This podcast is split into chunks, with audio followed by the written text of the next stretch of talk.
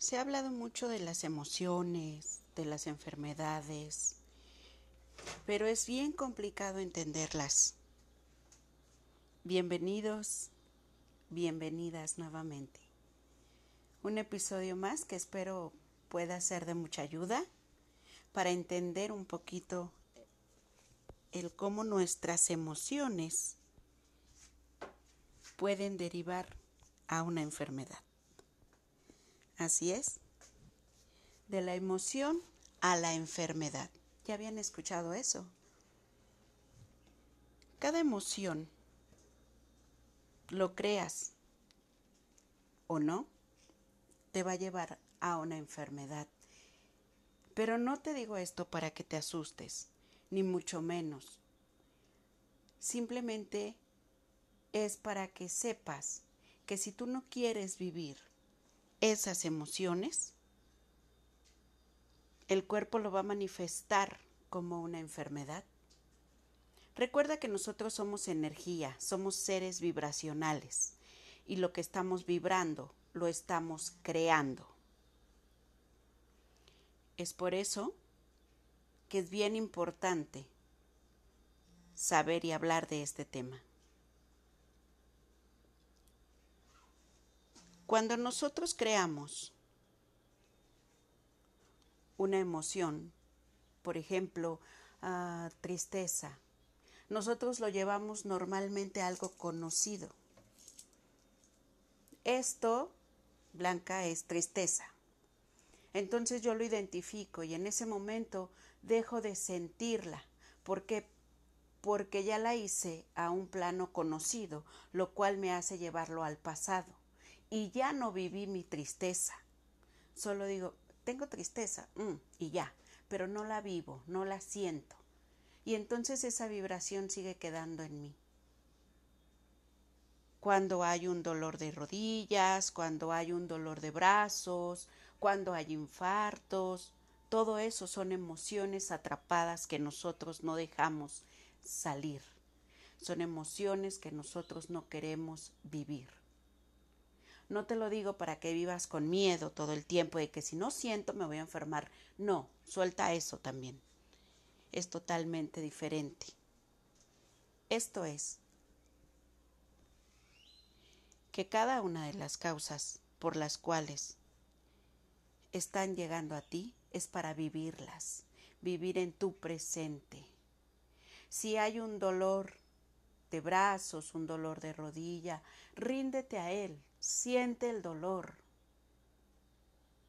Y de esa manera vas a poder liberarlo, aunque suene loco, aunque suene raro, incluso cuando tengas miedo. A mí me pasó algo muy chistoso. Tenía una pesadilla y empecé a sentir mucho miedo. Cuando dije, o sea, ¿qué me está pasando? Dije, está bien, voy a sentir ese miedo y dije, lo único que necesito es abrazar mi miedo. Y literal, mi pesadilla se transformó en una persona, en una cosa, la abracé y desapareció. Y pude abrir los ojos, pude verlo. Y no es que ya no tenga miedo, claro, pero cada una de las etapas en la vida te va mostrando tus niveles en los que puedes ir despertando. Es importante conocernos, por eso es importante saber de qué estamos y de qué vibración estamos hechos. Cuando nos duele una parte del cuerpo, por ejemplo, nos duele la rodilla, Pensemos un poquito, las rodillas para qué nos sirven?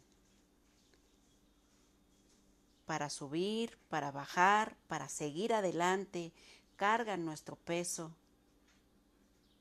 Entonces, identifica, por ejemplo, qué es lo que te está pesando cargar, por qué sientes miedo al seguir avanzando.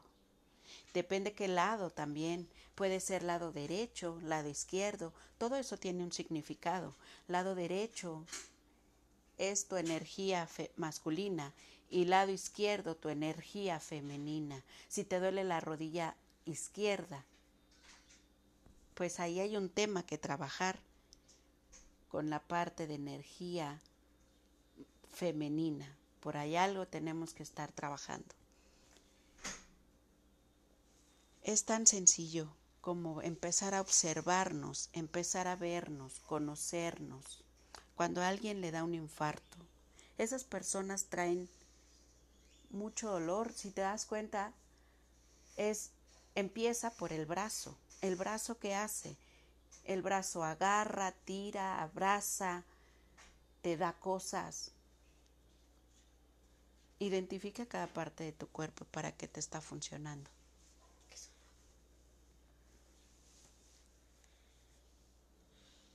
Y si es del lado izquierdo, como te digo, tu lado femenino, tu energía femenina, aquella energía con cualquier otra cuestión, figura femenina puede ser que te esté afectando. Lo creas o no, esto es vibracional. Por eso es que te hablo de ese momento.